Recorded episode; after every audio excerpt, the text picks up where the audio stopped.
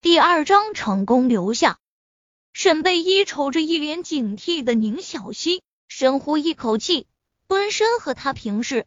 你觉得你爸爸那么出色，能看得上我这样的女人吗？那些资料是为了好找工作，所以修改的。宁小溪闻言，上下细细打量一番。这个新来的保姆，不管长相打扮都很朴素，比之前来的二十多个花枝招展的女人看起来顺眼许多。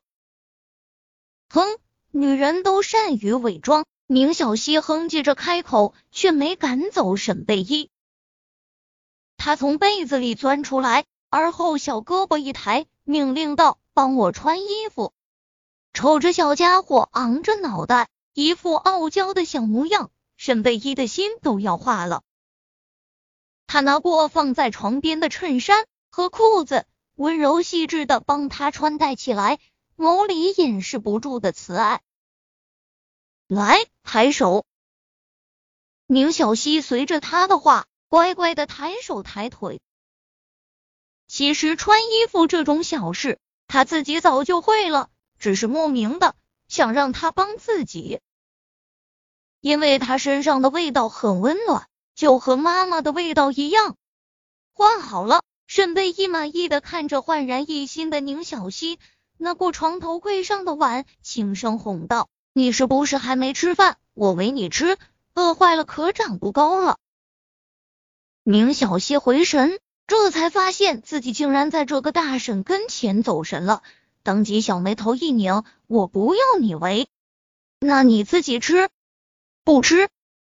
沈贝依讶异，明明前一刻还好脾气的孩子，怎么突然又拗起来？但是对他，他有足够的耐心。不吃饭没营养，没营养会长不高的哦。哼，你当我是三岁小孩吗？宁小溪负气的甩开头，我说不吃就不吃，你给我出去，不要烦我。半晌，房里没有动静，宁小溪心底一咯噔，这个大婶该不会这么没有耐心就走人了吧？他偷偷转头朝呆站在原地的人看去。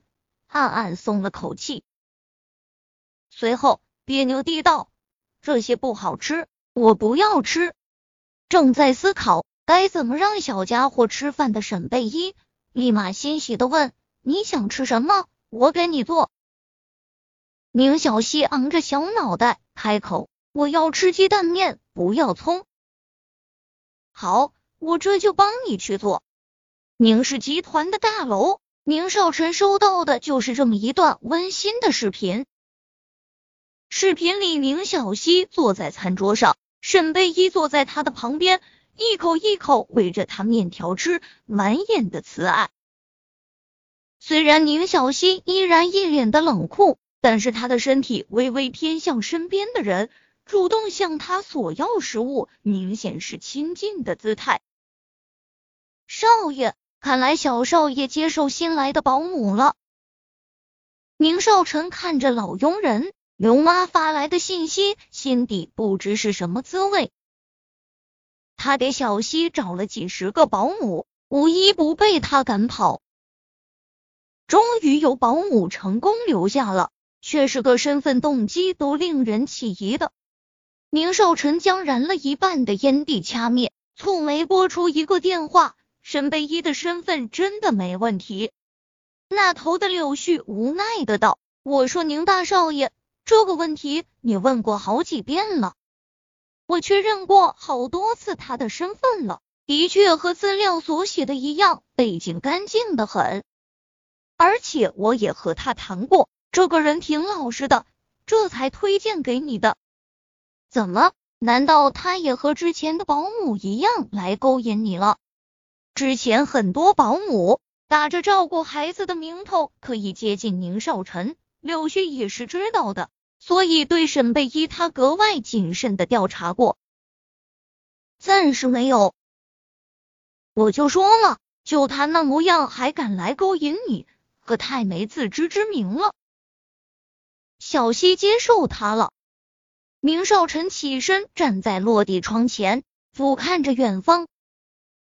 哎呦喂，能被这个小祖宗接受，可真是稀罕了。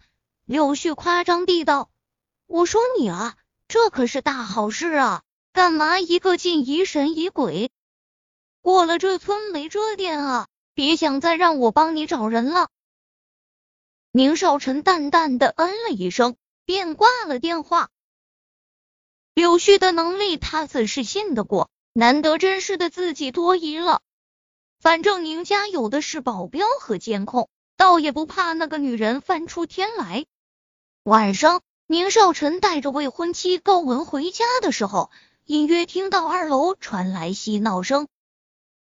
少臣，那是小溪吗？宁少臣身边画着精致妆容的女人一脸惊喜的问：“我从来没有听过他笑哎。”这时候，老佣人刘妈也乐呵呵的上前：“是啊，这别墅一直安安静静的，都不像有个孩子，线下这才热闹呢。还是贝依有本事。”贝一是高文有些紧张的问：“新来的保姆？”宁少臣毫无起伏的解释。一听到他的话，高文脸上的表情有一瞬间的僵硬。但是立马他又恢复了温婉的笑，看到刘妈端着水果要上楼，主动说：“刘妈，这是给小溪准备的吗？我帮你送上去吧，正好我也有礼物要给小溪。”